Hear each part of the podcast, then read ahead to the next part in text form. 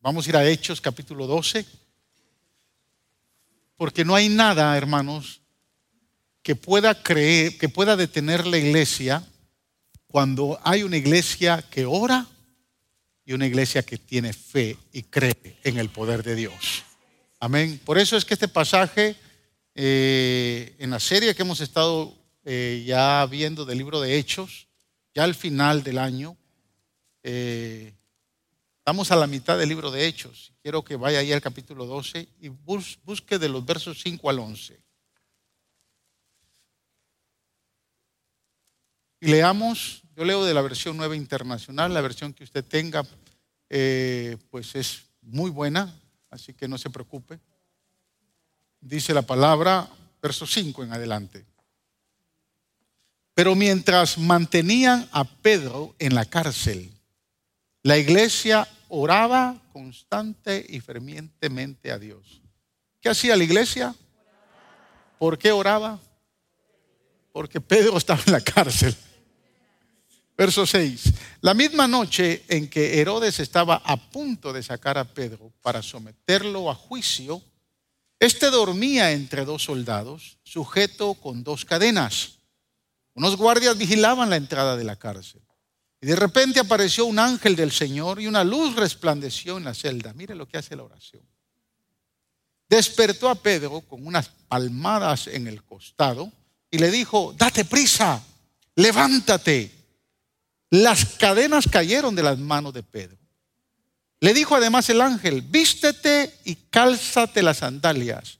Así lo hizo. El ángel añadió, échate la capa encima y sígueme. La versión Reina Valera dice, revístete de tu manto. Verso 9, Pedro salió tras él, pero no sabía si realmente estaba sucediendo lo que el ángel hacía. Le parecía que se trataba de una visión. Pasaron por la primera puerta y la segunda guardia y llegaron al portón de hierro que daba a la ciudad. El portón se les abrió por sí solo y salieron. Caminaron unas cuadras y de repente el ángel lo dejó solo. Entonces Pedro volvió, y, volvió en sí y se dijo, Ahora estoy completamente seguro de que el Señor ha venido, ha enviado a su ángel para librarme del poder de Herodes y de todo lo que el pueblo judío esperaba. ¿Qué esperaban? Verlo muerto, verlo decapitado al siguiente día. Padre, en el nombre de Jesús, gracias por tu palabra. Gracias porque nos has dado el poder de la oración, el poder de interceder porque por medio de la oración se mueve tu mano poderosa para hacer milagros, como lo hiciste, Señor, de liberar a Pedro.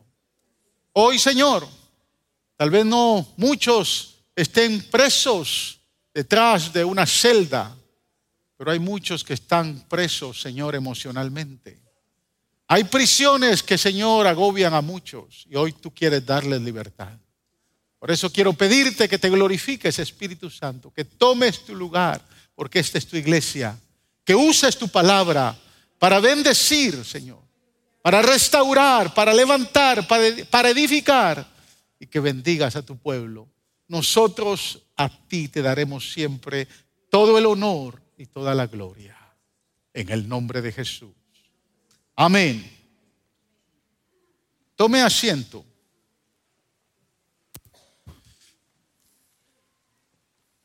El capítulo 12 de Hechos presenta, hermanos, eh, uno de los momentos, uno de los episodios más sombríos, más dolorosos y más tristes de la iglesia primitiva.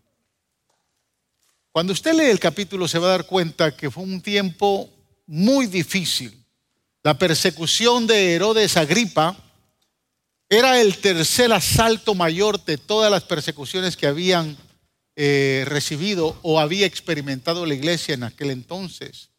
Y de manera personal yo creo que fue la persecución más sangrienta pudo experimentar la iglesia primitiva.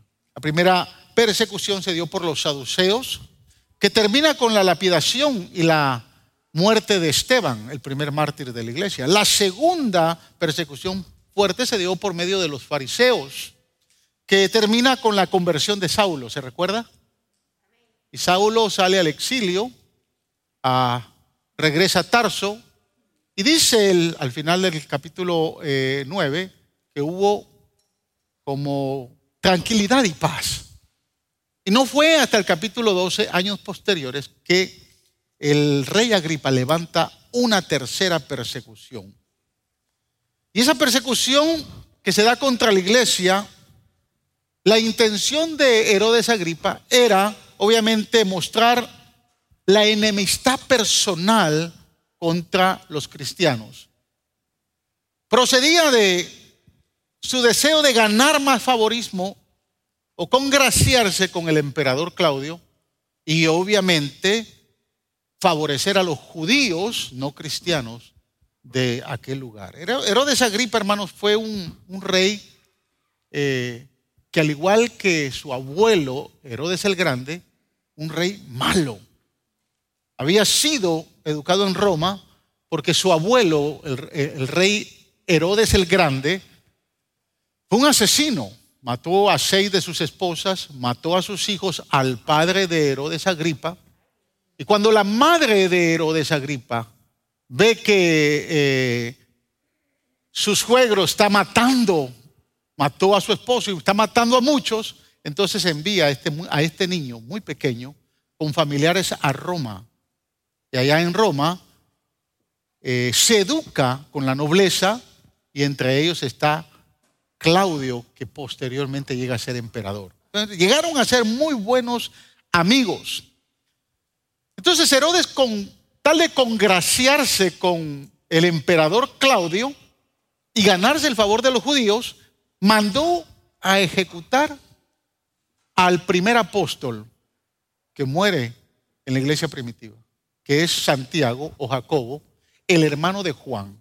Más adelante vamos a ver que aparece otro apóstol llamado Jacobo, que es el hermano del Señor Jesús, que fue obviamente el pastor de la iglesia, se torna en pastor de la iglesia de Jerusalén. Pero aquí al que matan, en los versículos 2 y 3, cuando usted lo lee, al que mata a Herodes es a Santiago, hermano de Juan, hijo de Zebedeo. Eran compinches, eran cuates.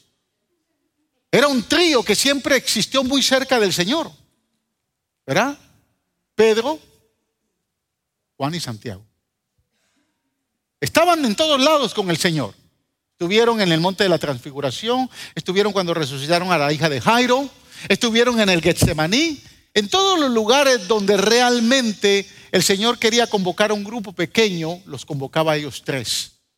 Entonces Pedro tenía mucha afinidad, una gran amistad con eh, Santiago y Herodes en esos días lo había matado. Pero empezó la Pascua los siete días de la celebración de la Pascua. Y el primer día de la celebración de la Pascua, entonces Herodes decide eh, meter preso a Pedro. Obviamente no se atreve a matarlo porque sabe que se iba a ir en contra de los judíos porque nadie podía ser ejecutado en el día de la Pascua. Por eso es que Herodes lo manda a meter preso y obviamente espera que termine la Pascua para poderlo matar.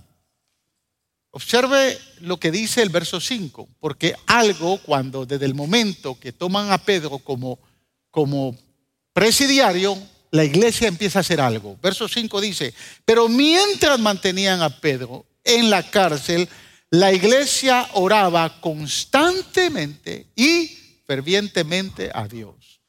La iglesia estaba orando como nosotros estábamos en la vigilia el día viernes.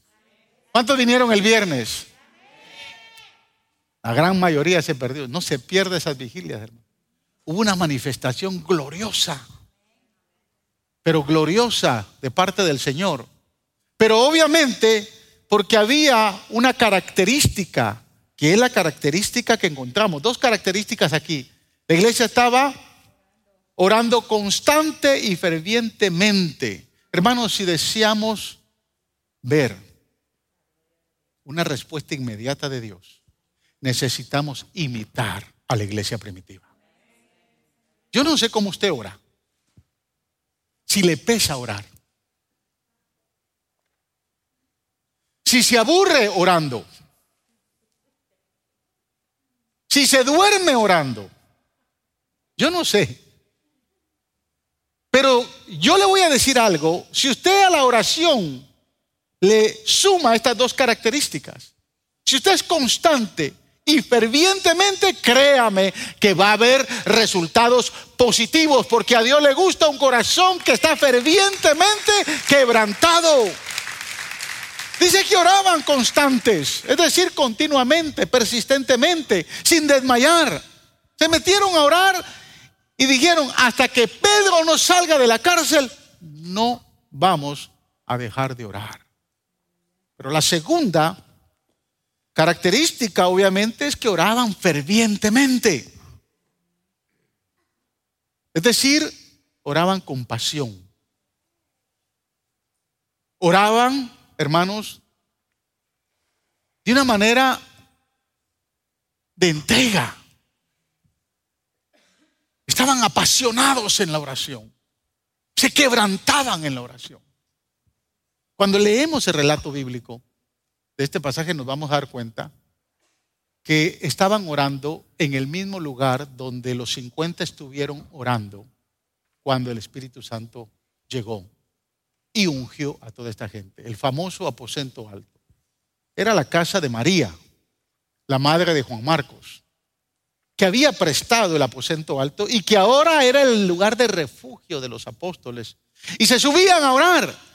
Imagínense en un lugar donde haya tanta presencia de Dios, donde haya tanta unción de Dios, obviamente tiene que haber un quebrantamiento. Y se ora fervientemente. Pero también quiero decirle a usted que podemos orar y sumarle a la oración siendo muy constantes y fervientes, apasionados por esta oración. Pero si no tenemos la actitud correcta, nuestra oración va a tener problemas.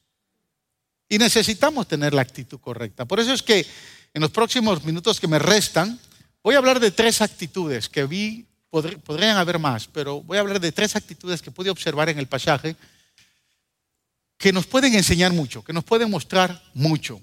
Así que eh, la primera actitud es una actitud que tuvieron frente al milagro. La actitud que tuvo Pedro frente al milagro.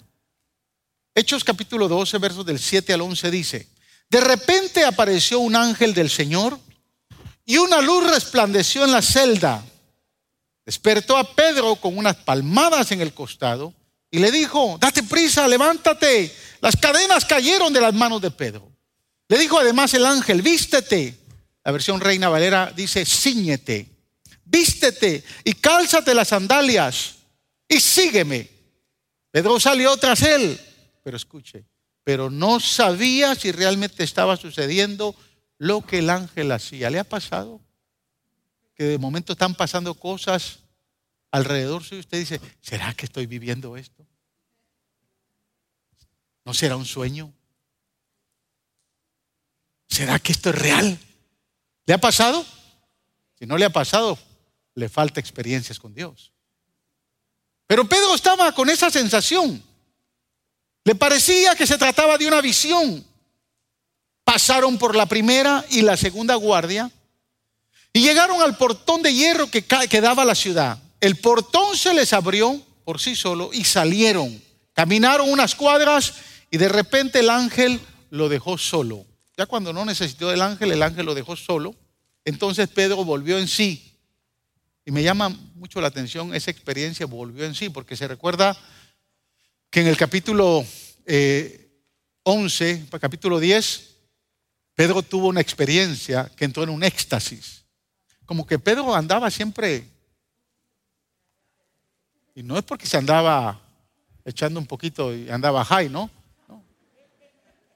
Allá en el capítulo 10 dice que tuvo, entró en un éxtasis. Y aquí lo vemos como que anda, que, las cosas no las está creyendo, que anda como, como medio medio. Yo estoy, yo estoy, me estoy deduciendo lo que dice la palabra, ¿no? No sé si le ha pasado a usted. Cuando tiene experiencia con el Espíritu Santo que anda medio borracho y no sabe dónde anda. ¿Le ha pasado o no le ha pasado?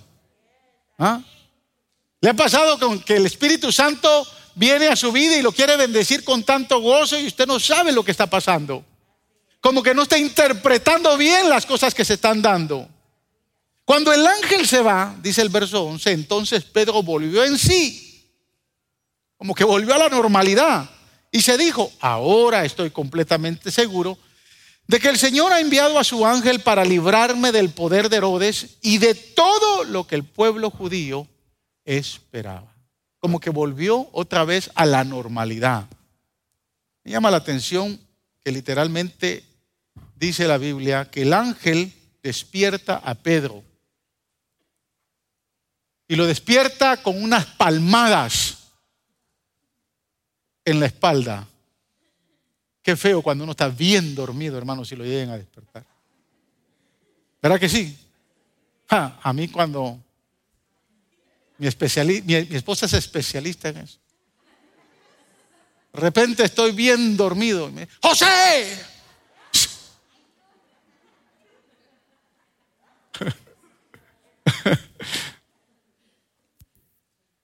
Yo a veces trato de vengarme, pero no puedo. Pero qué feo que lo despierten. ¿Verdad que sí? Y este hombre está bien dormido, hermanos. Y el ángel tiene, lo ve, yo creo que hasta roncando estaba. De dormido que estaba, estaba roncando y va y le mete un par de palmadas en la espalda. Levántate, muchacho. Se levanta aquel medio, medio bobo todavía, ¿no? Le dice, despiértate, vístete y calza las sandalias, échate la cama encima. Pero quiero que observe la actitud de Pedro frente al milagro. Verso 9. Pedro salió tras él, medio asustado, todavía dormitado, pero no sabía si realmente estaba sucediendo lo que el ángel hacía. Le parecía que se trataba de una visión. Es que el milagro es sorprendente. El milagro es trascendental. No es cualquier milagro. El hombre está dormido y está encadenado. Y hay dos guardias, dos centuriones que están, dos soldados que están a la par de él encadenado. Aparte hay dos soldados más en la puerta de la celda. Hay cuatro soldados más en la entrada de la cárcel. Y hay otros cuatro soldados más en la puerta del patio de la cárcel. Son 16 los soldados que están. El milagro fue espectacular, hermanos. Había una cuadrilla de 16 soldados entrenados del mejor ejército de la época, del imperio romano. Imagínense tener, estar encarcelado con 16 marines que han sido entrenados para eso, que saben que no pueden descuidarse porque si este hombre es liberado o alguien llega a liberarlo, van a pagar con su vida. Es más, ellos fueron ejecutados por permitir que ese milagro pase. Pero ¿quién puede detener la mano de Dios cuando va a ser un milagro? ¿Quién lo puede detener? ¿Cómo es posible que estos 16 hombres, soldados, no se dieran cuenta de la liberación de Pedro? Escúcheme, hermanos, ¿qué hubiese pasado si Pedro sentado en la cárcel hubiera dicho, ah, esto solo es un sueño. Y luego si hubiera vuelto, si hubiera dado la espalda, si hubiera seguido durmiendo. ¿Qué hubiera pasado? Yo lo que quiero es despertarle a usted la necesidad de que entienda de que hay cosas que pueden venir a su vida en cualquier momento. Y si usted no está presto a obedecer y hacer lo que Dios dice, puede ser que nunca vea el milagro. ¿Qué hubiese pasado si Pedro, porque dice que Quedó asombrado, no sabía lo que estaba pasando. ¿Qué, pasa si él se niega? Se sienta y dice, ah, no, esto es solo una, solo es un sueño y se vuelve a dormir. Seguro que al otro día lo mata. Está viendo la intervención de Dios. Está viendo lo que Dios está haciendo porque le envía a un ángel. Me pregunto, hermanos, ¿cuántos de nosotros permanecemos encarcelados porque después de que escuchamos un mensaje, una exhortación, una prédica, una profecía, una iluminación, y aunque tomamos notas y nos llenamos de eso, simplemente nos sentamos en nuestras celdas pensando que nada más es un sueño. Simplemente pensamos que lo que está pasando es un sueño. Y muchos nos pueden decir, después de que recibimos algo, porque finalmente entendemos que Dios nos habló y que está a punto de hacer un milagro. Y nos apresuramos y salimos corriendo porque queremos hacer lo que Dios nos mandó a hacer. Y por ahí hay gente que nos detiene y nos dice, hombre, cógelo con calma, tranquilo, tranquilo.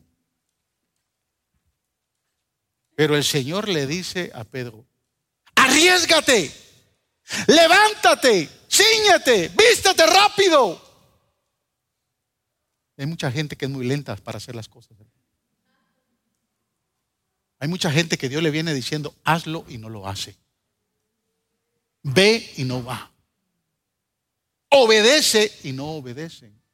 Cuando Dios quiere marcar una pauta en la vida de alguien, muchas veces lo va a hacer a la ligera. Muchas veces lo va a hacer en que entendamos o no entendamos, Él quiere que nos movamos para hacer su voluntad. Yo no sé si usted me está entendiendo lo que yo le estoy diciendo. Nunca experimentaremos, hermano, lo que Dios quiere que disfrutemos hasta que sigamos lo que Él pone en nuestro corazón, dando un paso de fe. Si cuando a mí el Señor me dijo, construye este templo, créeme por fe y resístete al préstamo que ya tienes. Si yo, si yo realmente en ese momento no tomo acción, créame que no estuviéramos en este lugar. Hay cosas que no puede usted pensar, ¿será Señor o no será? Y hay algunos que tienen el, el espíritu de Gedeón.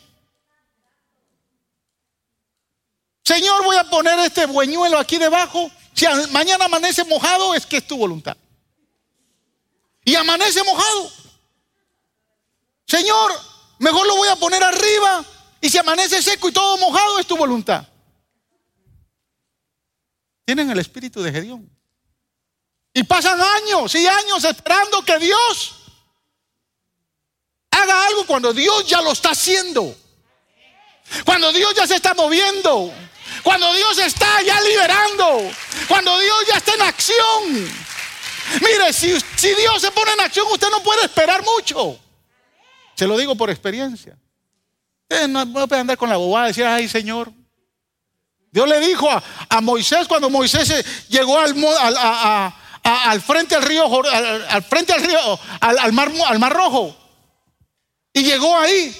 ¿Sabe qué hizo Moisés? Se arrodilló. Señor, ¿será que pasamos o no pasamos? Y Dios le dijo, no es tiempo de orar, levántate, toma la vara, ponla arriba y yo voy a abrir el mar. Cuando Dios quiere hacer milagros, tenemos que estar prestos a su voz prestos a obedecer. Es verdad que algunas veces descubrimos que después de todo, puede ser que solo sea un sueño. Pero Proverbios dice, mira lo que dice Proverbios, capítulo 14, verso 4. Sin bueyes un establo se mantiene limpio pero se necesita de un solo buey fuerte para una gran cosecha. Escuche con cuidado lo que le voy a decir. Algunas personas dicen, yo nunca me he equivocado, porque yo no ando corriendo haciendo cosas. Nunca he cometido un error.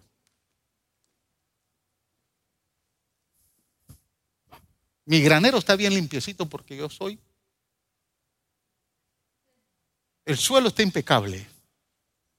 Pero déjeme decirle que el granero que tiene estiércol de buey en el suelo y unas cuantas moscas revolteando encima de él es el granero más productivo que existe. No sé si me está entendiendo lo que yo le estoy tratando de decir. Hermanos, siga la dirección del Señor incluso si parece solo una locura, un sueño o una visión sígalo. A Dios le gusta gente de acción, no gente que ande por años orando y orando por la misma cosa porque tiene miedo y temor a no moverse por fe. Lo, lo peor que podría pasar, hermanos, si usted de los arrechos que salen en acción, es que pise un poco de estércol en su granero y espante moscas que lo incomoden. Pero lo mejor que le puede pasar es que así como el apóstol Pedro va a ser liberado y va a alcanzar lo que Dios quiere que usted alcance. Eso es lo mejor que le puede pasar. Si usted por fe le cree a Dios. Entonces la actitud frente al milagro es importante. La segunda actitud es frente a la respuesta de Dios. La actitud frente a la respuesta de Dios. Observa el verso 12 al 16. Esta ya no es una actitud de Pedro, es una actitud de la iglesia.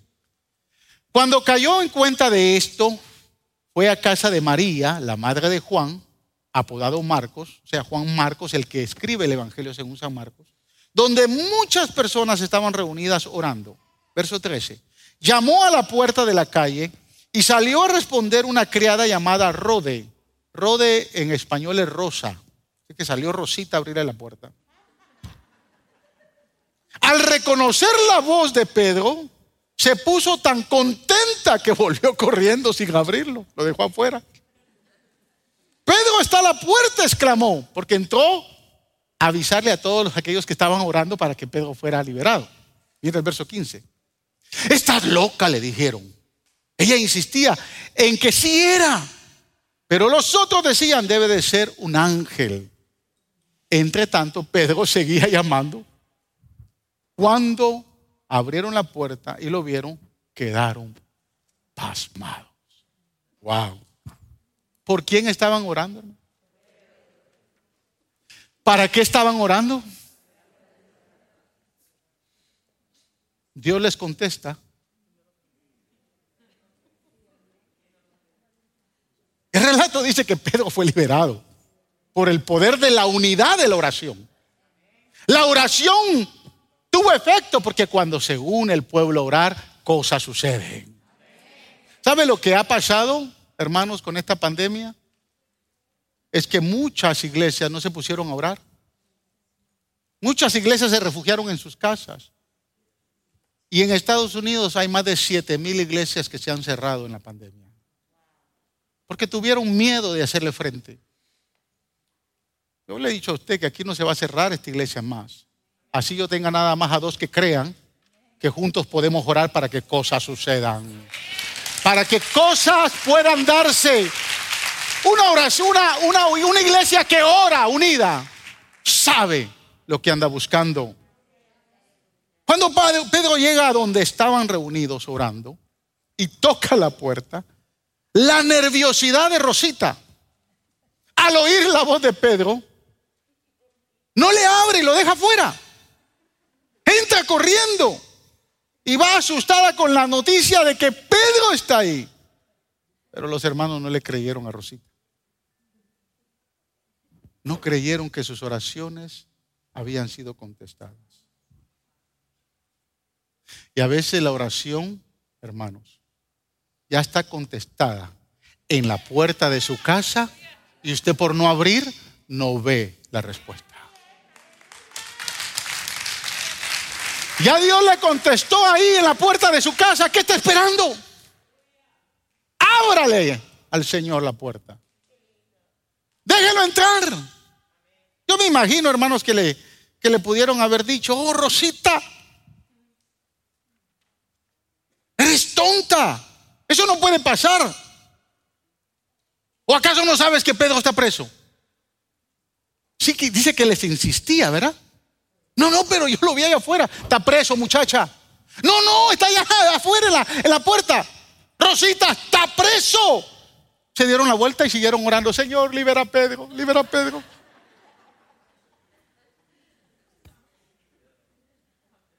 ¿No son estos primeros creyentes de la iglesia primitiva parecidos a usted y a mí? Quiero decirles que aquí hay gente que está orando fervientemente por la liberación de algo mientras ya eso está en la puerta. ¿Cuántas veces, hermano, la respuesta en su oración ya está cumplida? La oración ya el Señor la liberó. a usted le cuesta creer. Tres cosas hicieron, este, hicieron que esta, esta, gente no creyera. Primero le dijeron a los discípulos, los, los discípulos le dijeron a Rosa, estás loca muchacha. Mire, si usted no está orando por una locura, no espere que la locura pase. Yo no oro por cosas que yo puedo hacer. Yo oro por locuras.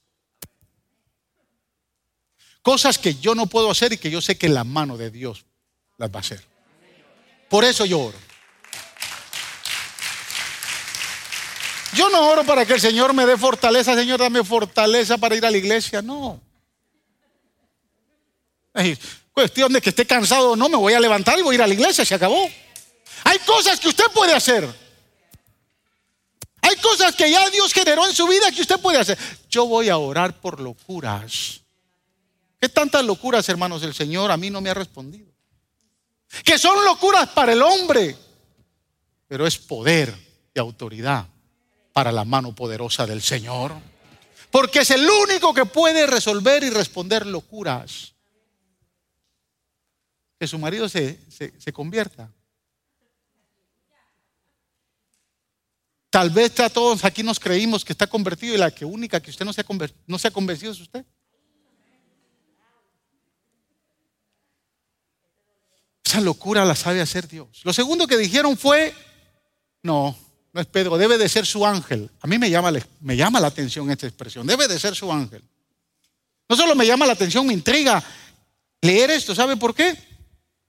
Porque evidentemente los, los cristianos de la iglesia primitiva estaban tan acostumbrados a ver a ángeles que ni siquiera se molestaban en ver la manifestación de un ángel. Ni siquiera se molestaron. Imagínense. No, debe ser un ángel. Pues vamos a ver si es su ángel. Si a mí me dicen, pastor, hay un ángel en el parqueo, yo voy a salir corriendo. Quiero ver un ángel. Nunca lo he visto. Usted está entendiendo lo que están. Hay que, poner, hay que entender lo que, lo que está diciendo aquí. Ah, no, es su ángel. Como quien dice, ya hemos visto un montón de ángeles. Parece que la iglesia primitiva tenía conciencia de que los, ángeles estuvieran siempre cerca de ellos. Pero hermanos, hay algo muy importante. Nosotros como iglesia hemos perdido esa conciencia y nos, nos, hemos ido al otro extremo. Nuestros ojos se han vuelto opacos y como resultado creo que no nos estamos perdiendo algo maravilloso. Porque realmente no creemos que ángeles pueden estar sentados a la par de nosotros. De momento hay un angelito a la par suya. Yo cuando dicen, ¿cuánto nos, nos visitan hoy? ¿Sabe que quiero decirle algo? Vamos a cumplir 16 años y esta fue mi oración. Mi oración fue, Señor, desde el primer día que abramos el primer local, yo te pido que no deje de haber una visita cada semana. El Señor no me ha fallado. No me ha fallado. No hay un domingo en cualquiera de los servicios que no venga visita. Y por eso es que cuando los pastores dicen, eh, ¿quién nos visita hoy? Y levantan las manos algunos, puede ser un ángel. La Biblia dice que los ángeles están para nuestro servicio. No ignoréis, dice el apóstol, que algunos de vosotros, hasta ángeles, pudieron haber hospedado en su casa. Nosotros somos el otro extremo. La iglesia primitiva estaba acostumbrada a ver a tanto ángel que ya, ah, es su ángel. Y nosotros que no hemos visto ángeles, no deseamos ver uno, sabiendo que puede estar sentado a la par de nosotros. O sea, nos hemos ido al otro extremo. Por último, dice que al ver a Pedro, finalmente como que se dijeron, bueno, vamos a ver, ya Rosita está, ya nos está molestando mucho. Y fueron a ver y cuando lo vieron, eres tú Pedro. quedaron pasmados, dice. Esta palabra en griego es extitemi, que quiere decir asombrado, embobado. Pero hay un significado más profundo que habla de horrorizarse, congelarse de miedo. Temor a lo que está pasando. Y en la vida de la iglesia hay muchos que Dios contesta oraciones y se quedan horrorizados, con temor de cómo Dios respondió. Que no nos pase lo mismo. Que no sea el miedo, el terror a lo que está sucediendo.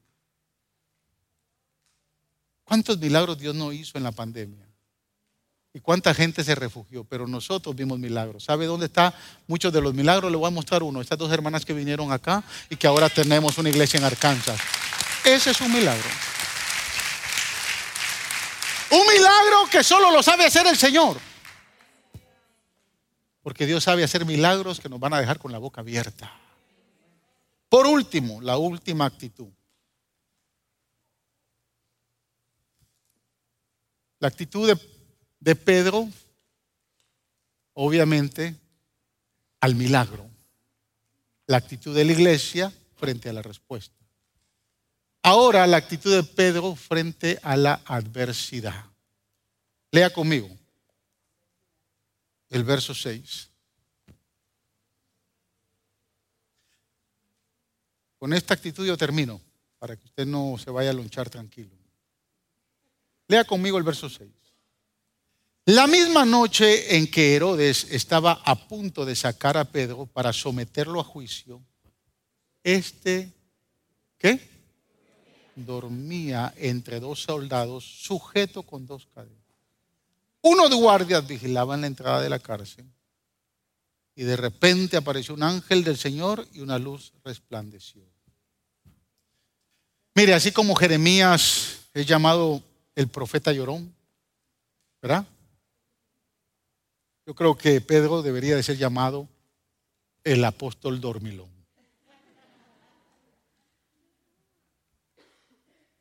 Aquí lo vemos durmiendo de nuevo.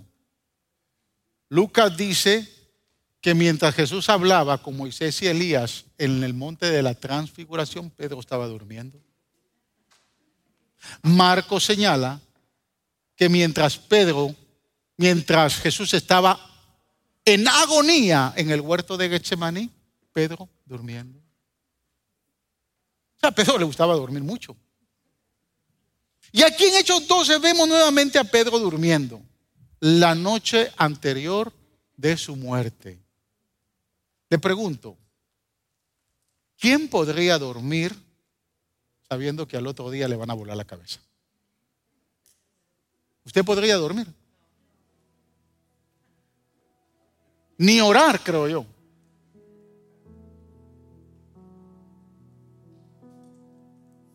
Pero esta vez el sueño de Pedro fue diferente. En el monte de la transfiguración, Pedro durmió porque no esperaba que Dios se iba a transfigurar. En el Getsamaní se durmió cansado de sueño y no obedeció al mandato de Jesús que orara con él. Pero ahora en prisión durmió porque tenía totalmente paz en su corazón.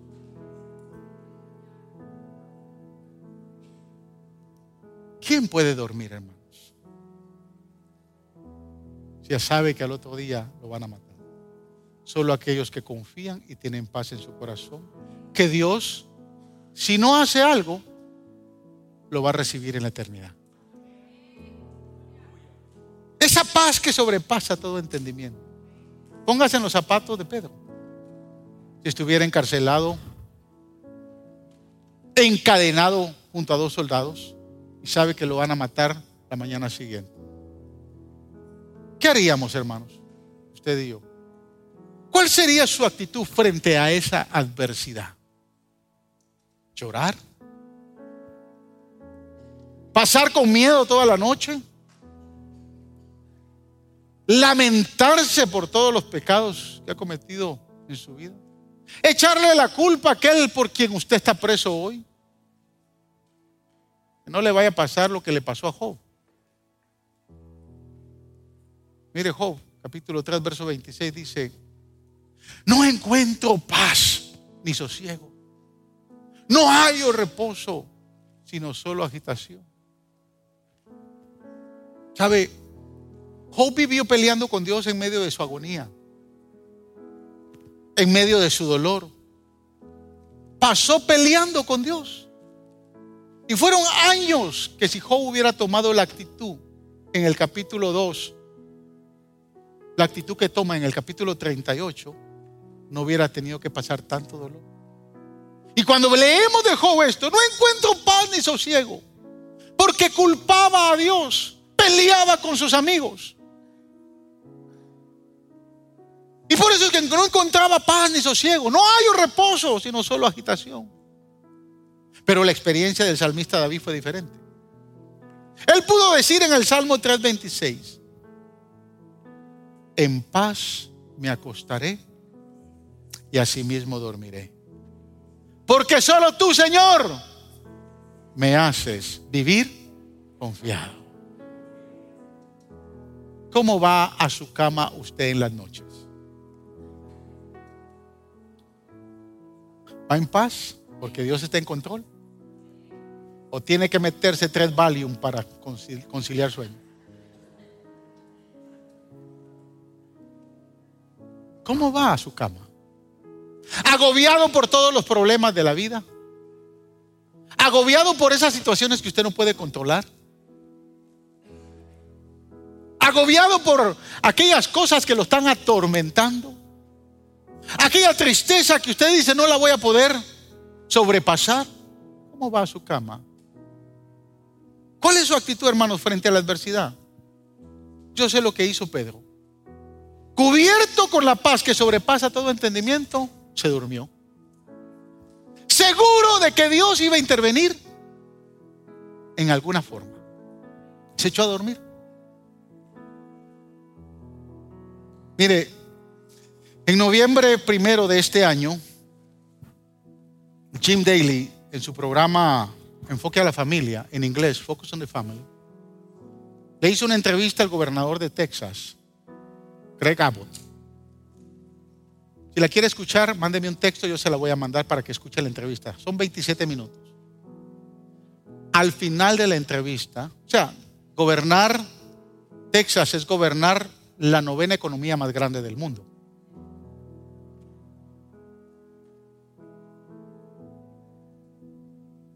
Es gobernar el Estado con mayores negocios, pequeños negocios, no solo de Estados Unidos, sino del mundo. Es gobernar un Estado que tiene sus fronteras donde están entrando miles de terroristas y de narcotraficantes a quererle hacer daño a los ciudadanos que vivimos en, esta, en, este, en, esta, en este estado. O sea, no es fácil ser gobernador de este estado. Y al final de la entrevista que le hizo Jim Daly, le hizo dos preguntas muy precisas. Gobernador, ¿de qué manera podemos orar por usted? Y la segunda pregunta es, ¿qué es lo que no le deja dormir por las noches? What keeps you up at night? ¿Qué es lo que más te preocupa? Me gustó mucho la respuesta del gobernador. Él dijo, en cuanto a la oración, quiero que oren por mi salud. No sé cuántos de ustedes saben que él es paralítico. Un accidente que tuvo cuando vino muchos años atrás aquí a Houston a ser abogado y un carro lo atropelló. Bueno, un carro lo iba a atropellar, botó un árbol y un árbol cayó sobre él y quedó parapléjico. Oren por mi salud. Oren porque, sobre todas las cosas, el Señor me dé sabiduría y guianza. Escuchar el lenguaje de ese gobernador me llamó la atención. Pero él dijo, en cuanto a qué me preocupa por las noches cuando voy a dormir, él dijo, si tienes a Dios a tu lado, tú puedes dormir bien.